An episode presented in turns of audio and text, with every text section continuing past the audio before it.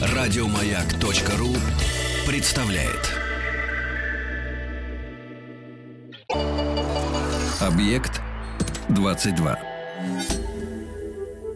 Это «Объект-22», я Евгений Стаховский, и очередная серия нашего проекта по истории философии, где мы так потихонечку, хоть в разнобой немножечко, движемся а, по направлению от одних имен к другим по какой-то, наверное, невидимой такой конве, которая, есть такое подозрение, в общем, уже почти за 30 программ э, выстраивается в приблизительную пока еще, но все ж таки линейку. И здесь уже Александр Фридрихович Филиппов, кандидат философских наук, доктор социологических наук, руководитель Центра фундаментальной социологии Высшей школы экономики. Александр Фридрихович, здравствуйте. Добрый вечер. Да, спасибо, что нашли на меня время снова. И тем более, что сегодня, как мне кажется, такой неожиданный э, поворот в нашем проекте по истории и философии, потому что, ну, насколько я понимаю, этот человек, о котором сегодня пойдет речь, вообще очень такая неоднозначная сама по себе фигура, неоднозначно воспринимаемая э, фигура, спорная, фигура, да, там с точки зрения каких-то мыслительных процессов и идей, да, и исследований, которые он проводил, мы, естественно, дадим понять, по каким причинам. А, более того, где-то я даже натыкался на такое, ну, определение, не определение, но, в общем, некоторые сравнивают его даже с Макиавелли и называют таким Макиавелли 20 века. Уж не знаю, насколько вы согласны с такой позицией, но, тем не менее, речь о Карле Шмидте, Гетте, немецком э, философе, юристе, э, политическом, наверное, не деятеле, да, а таком, как бы сказать, политическом ученом, политическом теоретике. Вот так, наверное, будет правильно. Ну, отчасти и практики. Да, и практики все-таки тоже, да? Да. Но, тем не менее, Карл Шмидт — это 20 век. Стоит напомнить, что родился он в 1888 году, прожил достаточно длинную жизнь, 96 лет, умер в апреле 1985 -го. Ну, вот в самом начале я уже сказал, что это, по мнению некоторых людей, довольно спорная а, фигура. И, может быть, с этого стоит начать. Что за споры возникают вокруг его имени? Что вообще за, за кадр такой? А, ну, вот в советское время, а, значит, я родился, вырос, а, и когда а, немножко так подрос, уже понимал специфический политический юмор, мне отец говорил, а, если про какого-то артиста говорят, что у него была сложная биография, это значит, что он сидел. А, значит, ну вот про Карла Шмидта можно сказать то же самое. Значит, если он спорная фигура, да, э, то что тут спорить? Да, он сидел. А сидел он э, после 1945 года, э, значит, в общей сложности его несколько раз арестовывали. А, сидел он в разных местах, в лагере для интернированных, в камере для свидетелей Нюрнбергского трибунала. А, в конечном счете его выпустили, правда. Вот с большой неохотой а, и с формулировкой, а, что вина его, а, то, что ему инкриминировали – а, носит э, скорее моральный характер, не носит характера уголовного, и судить его не за что. И даже, собственно, свидетелем на процессе он не выступал. Но карьера его была разрушена. А, в тот момент, когда его посадили, он был э, профессором Берлинского университета, э, главного университета страны в тот момент, хотя Германия лежала в руинах, но университетская система не была полностью разрушена. Значит, он был э, вот, профессор этого университета, э, занимал самую главную кафедру по, юридическую. Вот. А после этого, э, значит, вы правильно сказали, значит, он прожил до 1985 года. Он не занимал больше никогда никакого поста, он не имел никакого официального места работы, и он не получил профессорской пенсии, что для немца, на самом деле не для немца профессор, это катастрофа а, потому что немецкий профессор работает как лошадь ну, для того, чтобы впоследствии получать все блага. А почему, э, значит, с ним так обошлись? И почему его имя э, стало э, одиозным для очень большого количества людей, в том числе для тех, кто были его учениками? А, можно было бы сказать, ну как, вот он 12 лет э, был профессором при нацистах, но не он один был 12 лет профессором при нацистах, и не со всеми обошлись так тяжело, а не на всех пытались навесить столько собак. А, были достаточно серьезные основания. Если сейчас перечислять их все, то уйдет все время передачи. Но есть основные какие-то же точки. А, то, за что его пытались привлечь к ответственности, а, было недоказуемо. Его пытались привлечь к ответственности после войны за то, что он э, пытался теоретически обосновать или, э, значит, сделать некоторую теоретическую подкладку для э, империалистической э, политики нацистской Германии. Ему не стоило большого труда доказать, что это э, неосновательное обвинение. Та работа, которую он написал в 1939 году, э, может так интерпретироваться при желании, но фактически она не сыграла этой роли. Для того, чтобы начинать свои войны, Гитлеру не нужен был никакой Шмидт. А то, что на нем висело более серьезного, а, это были вещи, которые он делал э, в 1933-1934 годах. А, и это было не просто то, что он стал на а, сторону нацистов, потому что до этого он был против нацистов, это тоже очень важная сторона его биографии.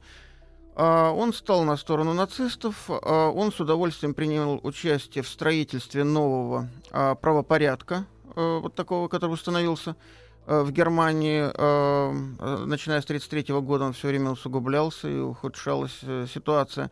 Он сделал очень много по-настоящему скверных вещей. То есть он не просто писал работы о том, что вот этот правопорядок, он и есть самый лучший самый правильный, а он вел очень серьезную, мы бы сейчас сказали, антисемитскую кампанию, а, и доказывал, что, в общем, а, евреям не место в немецких университетах самыми разными способами.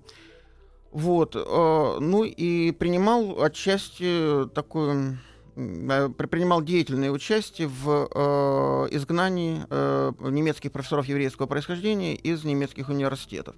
Ну, в общем, если все это сейчас перечислить, то возникает вопрос, какое это к этому имеет отношение, скажем, союзники, которые победили нацистскую Германию, то есть это было, да, это было немецкое дело, и судить, собственно, за это а, было невозможно. Его и не судили, но его и не взяли обратно а, в университет.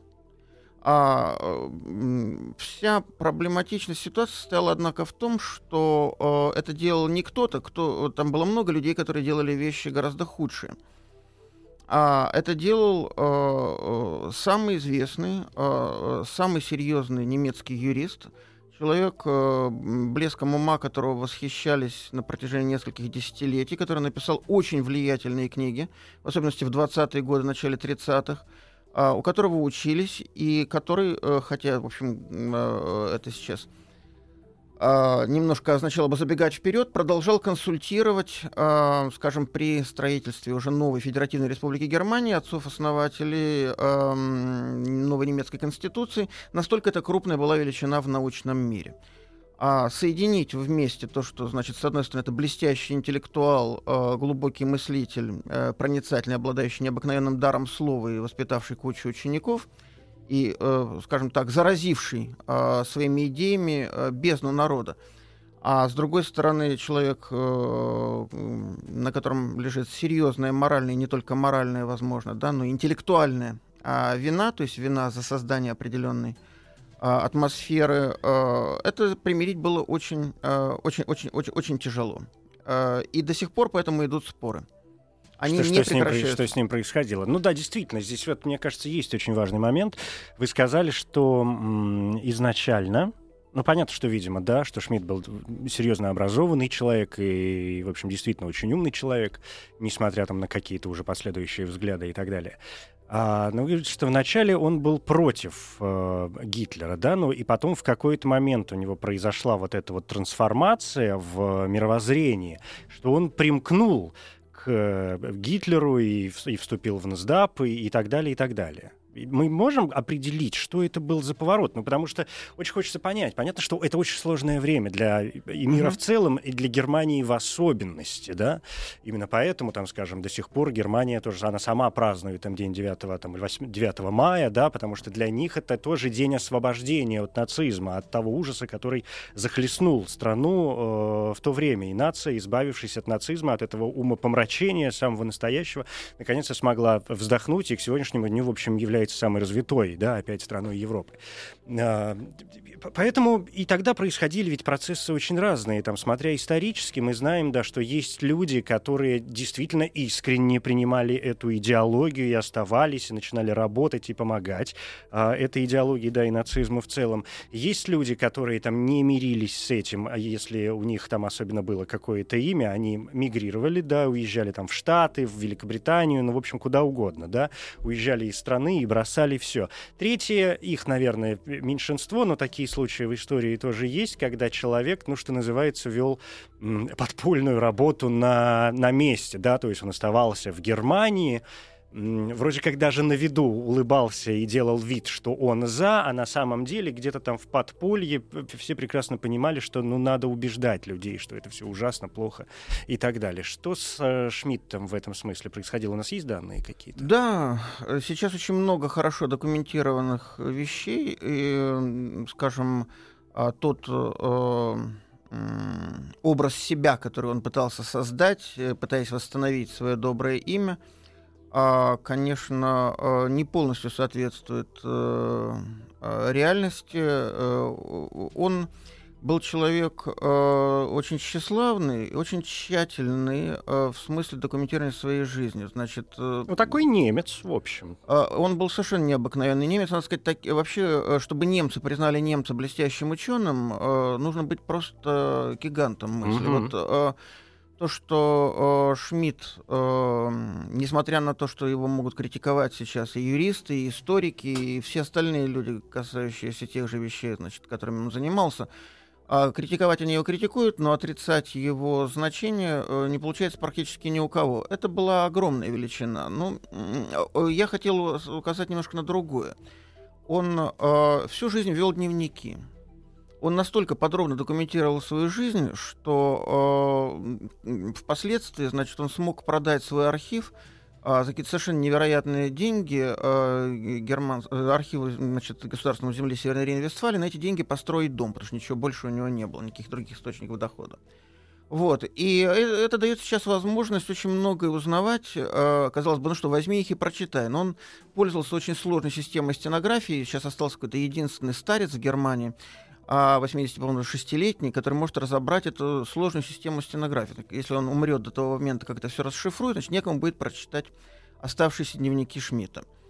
А, много известно. А, значит, ну, давайте просто не расплываясь по ну, да, отдельным по пунктам, вашим вопросам, да. да. А, ну, в обратном порядке. Значит, вступил э, в значит, эту самую вот партию. нацистскую партию, да. А, там это отдельная история. А, значит, он хотел вступить, э, на самом деле, 1, 1 мая, если не 1933 года.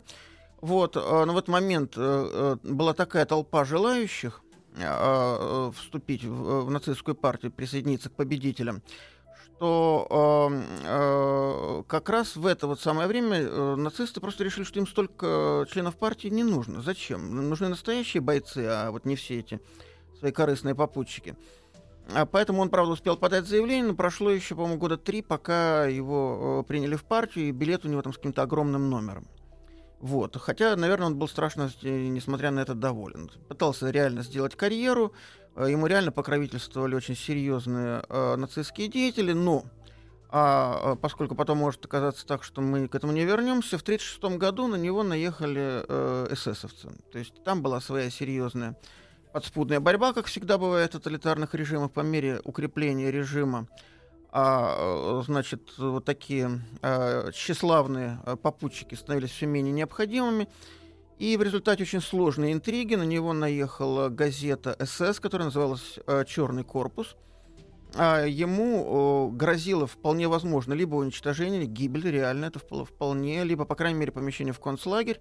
Его взяли под защиту, высокопоставленный покровитель, лично Геринг его взял под защиту, просто потому что ему не понравилось, что залезает на его территорию. Он там покровительствовал одной структуре, в которую Шмидт входил. Но на этом, строго говоря, все и кончилось. А, вся его блестящая карьера оборвалась, он остался профессором, он остался там членом Академии немецкого права, чем ужасно гордился, хотя она никакой роли не играла. Он остался прусским государственным советником, это была абсолютно номинальная а, должность. Все. А, и после этого он был просто профессор, э, значит, который, э, да, живет там, который пишет лояльные, в общем, книжки, но который занимается а, все больше и больше наукой. И а, то, что он в 1938 году выпустил книгу про Гоббса, где написал, как он считал впоследствии, очень серьезные предостережения против увлечения а, такими тоталитарными а, практиками, хотя слова тоталитаризм тогда не было. То, что он впоследствии, а, уже в 40-е годы, прямо в середине войны, в 43-м году, писал о значении европейского, э, европейской правовой науки, юридической науки. Это все были такие слабенькие э, признаки э, сопротивления, но все-таки это, был, э, это уже не была та полная абсолютная лояльность, и тем более восторг, который он испытывал в начале 30-х годов. Его друзья, близкие люди его круга э, входили в число заговорщиков против Гитлера. Его э, изолировать он был совершенно не в курсе. Э, его считали слабым, болтливым, ненадежным. Так или иначе, его друзья погибли. Э, среди них один из выдающихся деятелей тогдашней значит, Германии, министр финансов Пруссии фон Попец. А, ну и так далее. Значит, если вернуться назад, почему он вообще примкнул? Сначала был против, потом был э, за. Ну, вот эта трансформация да, взглядов. Как, как да. произошла эта э, трансформация?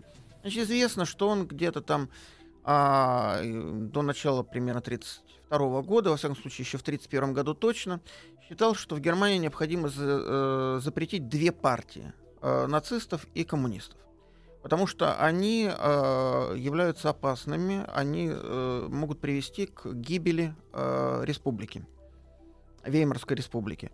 А он был близок э, к католикам, которые тогда, значит, э, были, назовем это так, правительственной партии, хотя настоящей правительственной партии там не было. Он был э, близок, хотя степень этой близости дискутируется к тогдашнему канцлеру Брюнингу, и он был, да, он был за то, чтобы вот эти экстремистские партии были запрещены. Впоследствии он сообразил, что, в общем, никаких шансов это сделать нет. У государства у немецкого государства нет сил а, справиться с э, экстремистами.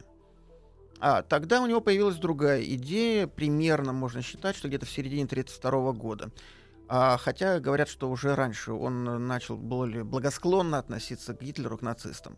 А именно идея, э, состоявшая в том, что э, сильнейшая партия э, все-таки может выступить в качестве такого вот станового хребта обновленного государства. Главное, чтобы перестали уничтожать государство. Главное, чтобы его перестали раскачивать. И можно э, аккуратно, не обращая внимания на все эти значит, экстремистские штучки, э, путем советов, экспертизы и всего остального добиться того, чтобы Германия была какой-то э, более устойчивой э, и серьезной страной. Ну, он потом говорил, утверждал э, на допросах в Нюрнберге, что он, значит, интеллектуально чувствовал себя выше Гитлера. Но это конечно, была э, полная хинин, он просто не понимал э, отчасти, отчасти понимал, но не хотел впоследствии этому признаться, какой ужасный режим идет навстречу. Еще немножко назад откатываем. Он не был, знаете, таким вот приятным либеральным котиком, который вдруг э, превратился в ужасного, значит, нацистского тигра. Ничего подобного. Он был, а, что называется, правый мыслитель в середине 30-х, э, в середине 20-х годов, извините. А, Консервативен. А, он был консервативный мыслитель, но у нас очень э, часто путают, и это э, трагическая, очень неприятная ошибка, у нас часто путают правый консерватизм с нацизмом, что, дескать, вот есть, значит, левые — это хорошие, а центр — это вообще ни рыба, ни мясо, дальше идут правые, э, это, конечно, неприятно, дальше крайне правые, а с самого правого края стоят, значит, всякие нацисты. Это, я повторяю, это, это ахинея, это, это, это придумано коммунистами, в свою очередь, там, да, скажем так, социалистами, коммунистами, которые э, считают, что это все одно и то же. Это не так. А, э, да, если бы победили близкие Шмидту силы, то мог установиться право-консервативный режим. А поскольку он был близок к католикам, очень интересовался Италией, и очень интересовал его опыт Муссолини, можно сказать, что получился бы режим, возможно, близкий к фашистскому, к итальянскому фашизму. А, но между итальянским фашизмом, как мы знаем, и немецким нацизмом тоже есть разница. Вот, э, и, во всяком случае, Шмидт считал, что эта разница есть, и хотел ее видеть. И хотел ее видеть, и, главное, пытался ее, в общем, определять и находить действительно какие-то ключевые точки, в чем эта разница заключается, где, где что называется, да, точка соприкосновения, а где э, расхождение. Александр Фридрихович, да. несколько мгновений передохнем, мне надо все уложить Спасибо. в голове и продолжим. Объект 22. 22. Объект 22. Александр Фридрихович Филиппов, кандидат философских наук, доктор социологических. Говорим сегодня о Карле Шмидте, юристе, философе и политическом теоретике и практике, как мы выяснили, до 20 века. А его можно назвать политологом? Слово политолог не очень хорошее. Ну, э, давайте назовем политологом тоже нормально. Тоже нормально, наверное. Я знаете, о чем вот э, подумал, когда мы говорили сейчас э, последние минуты о вот этой его трансформации, взгляде, перестройке систем, там, мировоззрения и так далее. Что м- понятно, ну, любой исторический персонаж, как мы хорошо знаем, нужно э, воспринимать с точки зрения реалий, в которых ему приходилось работать, иначе ничего не получится. Шмидт, поскольку мы вспомнили, да, что он, конечно, был интеллектуал и, и немец, да, то есть человек щепетильный, тщеславный, э, человек очень умный. Я бы, я вот с, с такой биографической точки зрения, я его очень понимаю в том ключе, что э, видя, как страна, нация, да, государство, вот сейчас в его эпоху, в которую ему ну уж я не знаю, посчастливилось ли, но, может быть, с точки зрения э, науки, наверное, посчастливилось жить, начинает совершать с собой какой-то перелом, за которым он, как человек науки, получает уникальную возможность не то, что наблюдать просто со стороны, а он получает э, какую-то уникальную возможность стать действительно таким главным, э, если хотите, теоретиком вот этого э, полит, вот этой политической системы, которая образовалась в Германии да, в начале 30-х годов. И я прекрасно понимаю его научное тщеславие и научный интерес в этой связи. А мы все знаем, как э, люди науки относятся вообще ко всему, что находится за скобками и рамками этой науки. Да, история человечества знает массу примеров. И, и в первую очередь давайте вспомним всех врачей, у которых вообще мы бы не имели современной медицины, если бы не было загублено миллион человеческой жизни. Да, какие там опыты только где не ставились. В той же самой, кстати, нацистской Германии, которую здесь три восклицательных знака я ни в коем случае сейчас не оправдываю. Да, а то мало ли как это прозвучало, и мало ли как это было услышано. Тем не менее, да, мы говорим исключительно о научных каких-то понятиях. Да, это так, то есть он ведь наверняка зацепился глазом, ухом, я не знаю, всей своей жизнью за то, что вот же оно, и пошел все это дело э, как-то работать с этим. Ну, в общем, да. А, а, тут дело какое? А, он а, пережил крушение кайзеровской Германии. А, это такая травма юности. Это травма, да. да, собственно, ну это даже уже не юность. Это, во-первых, это, это война. Война, которая... Э, Первая мировая угу. война произвела на него, конечно, очень тяжелые впечатления.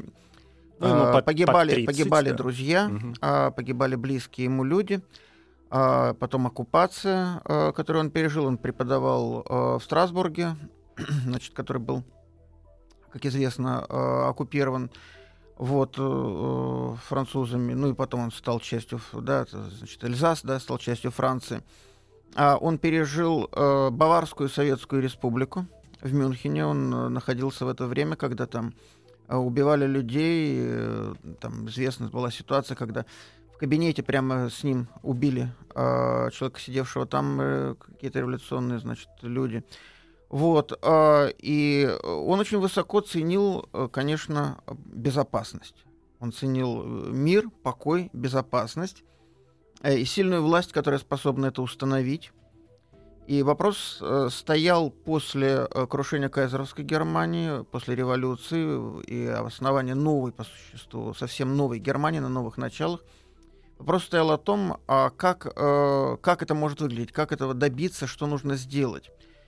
И э, он был близок, не, не, может быть, не, не по-человечески, но, во всяком случае, он контактировал, находился в кругу а, одного из великих немецких мыслителей, а, который тоже в это время преподавал в Мюнхене, это Макс Вебер. Я надеюсь, у нас будет шанс когда-нибудь да. о нем поговорить. Ну, знаменитый человек, конечно. Да, а, Вебер был э, так называемый национал-либерал, то есть он был националист, чудовищный, совершенно радикальнейший немецкий националист, но при этом он был человек абсолютно либеральных взглядов, и он а пытался придумать такую вот э, схему, при которой, с одной стороны, в Германии была бы сильная президентская власть, потому что без нее все рас, рассыпается, а с другой стороны, чтобы там была все-таки парламентская система, и чтобы происходил отбор людей не только вот на эту высшую командную позицию, позицию президента, а происходил бы в парламент. Хотя он никак не мог пред, в общем, придумать, для чего бы этот парламент был нужен. А и Ш, э, Вебер, о чем не все знают, наверное, э, из слушателей, был одним из отцов Веймарской конституции. Э, ему принадлежали некоторые, буквально принадлежит авторство некоторых важных статей этой конституции. А Шмидт э, не сразу, правда, но где-то в 20-е годы стал крупнейшим э, немецким юристом-конституционалистом – и когда он задавался вопросом в начале 20-х годов, то есть тогда, когда положение Германии было еще очень неустойчивое, неизвестно было, чем все кончится, а может ли удержать ее парламентская система правления? А, и он пришел к выводу о том, а, этот вывод является одним из важнейших, а, хотя и спорных, его оспаривали с тех пор многократно. Но что оспаривали? О чем мы говорим? Только ли о его биографии?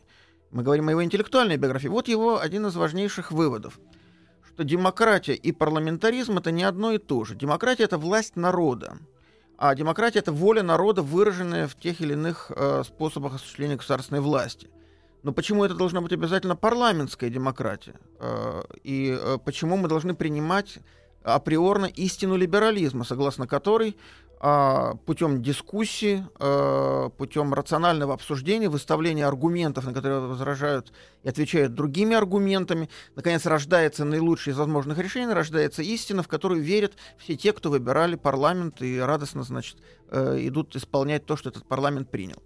Э, Шмидт утверждал, что золотой век парламентаризма миновал, что этот миф о, о рациональной дискуссии больше никто не верит, и, следовательно, Э, народное решение э, может быть э, демократическим, но при этом принимать совершенно другие политические формы. Именно поэтому его так интересовали разные виды порождения и осуществления права, которые с точки зрения других авторов могли бы показаться неправовыми. Ситуации, которые другие люди, о которых другие люди говорят, что там права нет или быть не может, для него один из способов реализации права. Что, например? А, самое первое, то, о чем он задумался, еще в Страсбурге во время оккупации, да, осадное положение. При осадном положении отменяется куча разных правовых норм. А, тем не менее, это определенное правовое ситу... состояние. Диктатура. О диктатуре он написал свою первую великую книгу, которая так и называется «Диктатура», 21 год. Он доказывает, что диктатура — это не уничтожение права, а это один из способов а, осуществления права и порождения нового права, на, ну, если угодно, на месте старого, определенное правовое состояние. А дальше была критика парламентаризма, да. И вот, э, занимаясь дальше конституционным правом, он приходит к выводу о том, что в основании конституционного права а, лежит некое, как он называет, да, народное решение, да, основное народное решение. Потому что если источником права является народ, то народ в этот момент, в момент принятия решения, не может быть сдержан никаким другим правом. Он только и создает право. Но если мы признаем за народом это право, значит, оно впоследствии никуда не может исчезнуть. Значит, любые правовые нормы, которые приняты, в том числе и нормы Конституции – могут быть изменены волевым решением народа. Это значит, что народ, который принимает решение об изменении Конституции, не поступает неправовым образом. Значит, решение является не чем-то более важным, чем правовая норма. Вот отсюда ответ на ваш вопрос, да? Э, хотелось ли ему посмотреть. Ему не только посмотреть хотелось, ему хотелось участвовать, создавать, создавать новый порядок, да, создавая новый порядок вместе с народом, который, как ему казалось, принимает вот это основное решение о переустройстве немецкой жизни. Да, при этом происходит много вещей, которые с точки зрения а, мы бы сказали сейчас, общечеловеческих норм, традиционного права и тому подобных вещей, являются неправовыми. На это ответ. Право порождается а, здесь и сейчас, оно живое право, оно не мертвое. Нельзя говорить, что оно раз и навсегда дано. И то, что вам кажется недемократичным, то, что вам кажется негуманным, должно оцениваться с точки зрения порождаемого права и высших интересов народа, которые реализуются в этом новом немецком рейхе. Это смесь, да, действительно, такой политологии, да, и юриспруденции очень серьезных, да, и очень связанных самих, да. с, с, самих по себе понятий, да, которые здесь просто входят в какую-то так в, в состояние двух шестеренок, которые одна без другой никак не работают. Но вот то, о чем вы сказали, да, поскольку мы перешли действительно к его идеям, да, и его э, философским чаяниям, а то мы как-то много времени отдали биографическим, важным, конечно, эпизодам. Без этого не бывает. Да, хотелось поговорить именно об идеях и философии. Но ведь именно об этом в современном, во всяком случае, э, представлении, вот в этом демократическом и народном виде демократия как раз превращается в тот самый тоталитаризм, потому, поскольку мы же понимаем сегодня, что, что такое воля народа. Народ состоит из кучи довольно разнородных групп. Любого человека можно взять на улице, даже если он сам считает себя народом и считает себя большинством, мы все прекрасно понимаем, что при желании любого человека можно запихать в любое совершенно э, известно кому угодное меньшинство, которое потеряет всяческие права. Каждый из нас является частью какого-нибудь меньшинства так или иначе, даже если мы этого э, не осознаем. И понятно, что демократия, там, ну и в современном, естественно, представлении как раз м, представляет собой не власть большинства, да, как многие считают, и как-то мы обсуждали уже это с кем-то недавно, а как раз права меньшинств, что меньшинства при, да, при, в общем, при власти большинства тоже защищены, они тоже имеют свои права. И получается, что вот эти идеи Шмидта, они как раз расходятся с сегодняшними представлениями, но, видимо, являются очень важными для такой, с одной стороны, повторение, с другой стороны, какой-то, опять же, трансформация идей. Да, мы вначале, я вспоминал Макиавелли, ну а здесь и Гоббс, конечно, наш да, любимый. Это его любимый да, мыслитель, да, да. Как-то все это а, ну вот смотрите, буквально несколько, а, несколько моментов. Конечно, как море воды нельзя судить по чайной ложке. Угу. Вот, а Шмидт это целый океан. А, я уж не говорю о том, что у него были после войны необыкновенно интересные работы как раз по международному праву и вообще по теории политики. Но об этом, может быть, когда-нибудь в другой раз. Значит, э, прямо к вашему вопросу. Да, вы совершенно правы. А, э, значит, Шмидт понимает демократию, он об этом постоянно пишет, как исключение а, тех, кто не относится к народу. Демократия это не сохранение прав а, меньшинства, а демократия, э, ну, если угодно, у истоков всего этого, если не брать античный полис, хотя он приводил примеры именно из античности, а у истоков этого, конечно, стоит Руссо а, с его определением а, а, всеобщей воли. А, то, что потом впоследствии при, приняло жуткие формы во время Великой Французской революции. Вот, э, демократия это исключение тех, кто не относится к народу. А кто не относится к народу? Народ сам решает, кто не относится к народу. Да, и вот здесь мы и получаем тебе и фашизм, и нацизм, и да, и именно здесь мы появляем даже, получаем даже и коммунизм в самой своей Несомненно. основе. То есть э, вот эти, ну, в данном случае нацизм и коммунизм, которые Шмидт ненавидел в самом своем начале.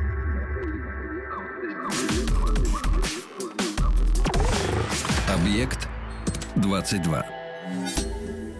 Это «Объект-22» и проект по истории и философии. Здесь Евгений Стаховский, Александр Федорович Филиппов, кандидат философских и доктор социологических наук. Говорим о Карле Шмидте. У нас есть еще и несколько минут. Я поймал себя на мысли в очередной раз, видимо, относительно Шмидта, что э, вообще, ну вот в этом контексте, это ведь это ведь, с одной стороны, крайне противоречивая, с другой стороны, совершенно ведь идеальная э, мысль, да? Сейчас вот, сейчас важно как-то, ну, вы-то понятно меня поймете, может быть, те, кто нас слышит сейчас, сейчас очень важно меня понять, что я хочу сказать.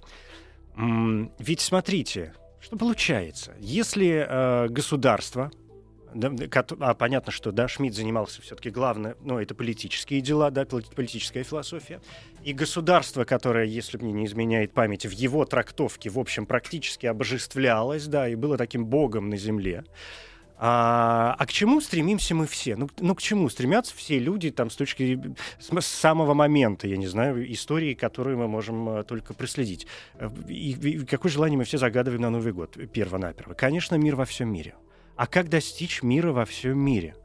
Только установлением единого всемирного, тотального, да, вот этого большого государства, когда нам не нужно будет делить ресурсы, территории и все остальное. И все люди действительно станут э, братьями. Ну, вроде как. А вот исходя из этой великой и очень интересной, да, и правильной, казалось бы, мысли, ну, правда же – мы же бесконечно можем говорить о том, что человечество, для того, чтобы оно объединилось наконец-то и перестало воевать на своей территории, к нам инопланетяне должны прилететь, тогда мы наконец-то все встанем плечо к плечу и найдем себе какого-то совершенно чужого э, врага. Потом объединимся с марсианами, поскольку мы в одной солнечной системе и будем там с Альфа Центаврой воевать, ну и так далее.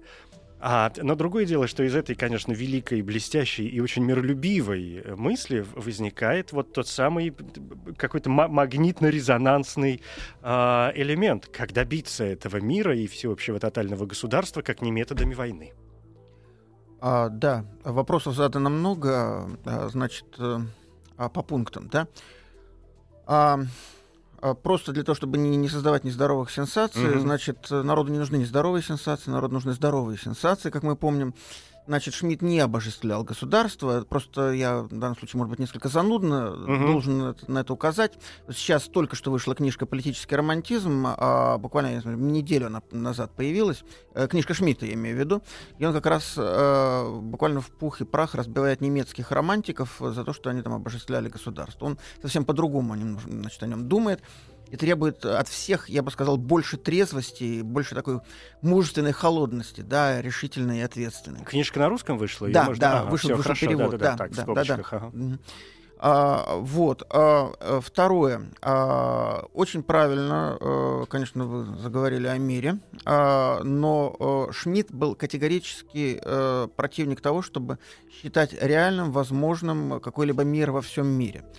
А наоборот, он, э, в, общем, достаточно определенно написал э, в своей небольшой работе, которая разрослась затем в самую известную его брошюру, она называется «Понятие политического», что этот всеобщий мир невозможен и что политическое предполагает э, скорее такую готовность к войне. Политическое — это противостояние врагов. Поэтому что происходит, если вернуться на секунду к вопросу о демократии? Да, народ исторгает, так сказать, из себя, определяет как не принадлежащих к народу тех, кто, значит, как он считает, ему мешает. Зачем он это делает? Для того, чтобы сплотиться, сплотиться в некоторое единство.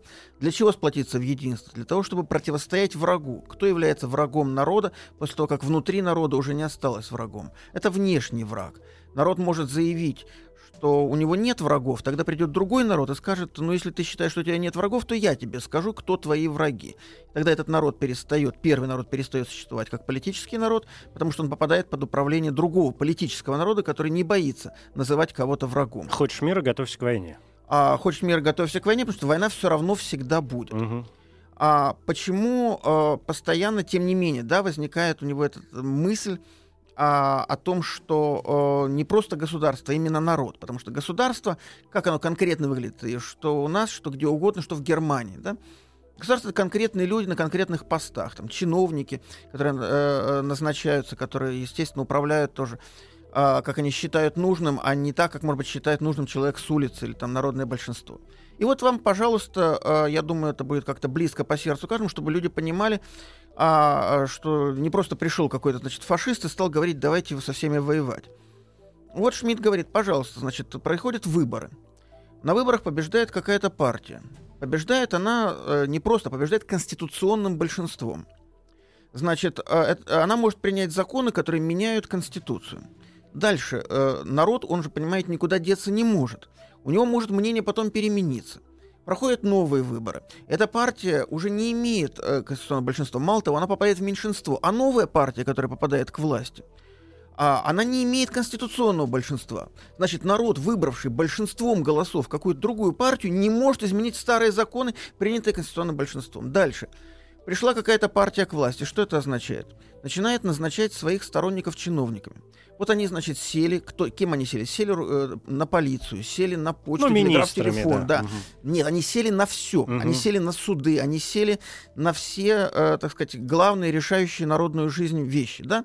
Если будут проходить новые выборы, мы что, говорит Шмидт, хотим сказать, что все вот эта вот масса чиновников, людей, держащих в руках и власти, осуществление права, не сделает все возможным, чтобы эта правящая уже партия э, не победила снова. Это он называл премия за легальность вот эта партия, получившая однажды власть, получает премию за легальность. Она может вообще у власти задержаться там на сто лет. Попробуй ее сдвинь.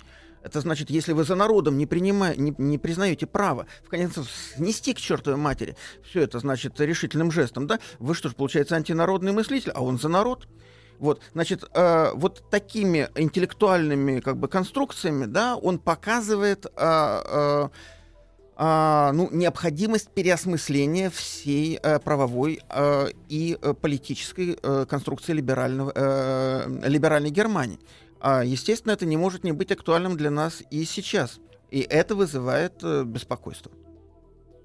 У тех, кто его читает. Да, э, у тех, кто его читает. Я пришел, знаете, к какому выводу? Понятно, что мне захотелось очень срочно заняться Шмидтом сейчас заново и дополнительно. И хорошо, как называется книжка, которая вышла? Сейчас вышла книжка, которая называется «Политический романтизм». А, Она вот, только да, да, что да. появилась. Угу. И буквально через месяц появится понятие политического, огромный сборник э, его работ. Это интересные моменты, и действительно, я надеюсь, что к завершению... Понятно, что можно было разговаривать еще несколько часов, но время неумолимо, э, и я очень рад, что к завершению нашего разговора разговора, мне кажется, стало понятно, что э, Карл Шмидт интересен нам не только потому, что он исторически там как-то связан с э, нацистской Германией, а эта тема всегда интересна для русского народа в первую очередь, а именно потому, что его интереснейшие умозаключения и идеи, сработавшие или не сработавшие, и сегодня в некоторых точках Земли, не будем указывать, э, в общем, имеют свое положительное или отрицательное проявление. Спасибо большое. Александр Филиппов, кандидат философских, доктор социологических наук, руководитель Центра фундаментальной социологии Высшей школы экономики. Говорили о Карле Шмидте. Спасибо. Спасибо вам. Еще больше подкастов на радиомаяк.ру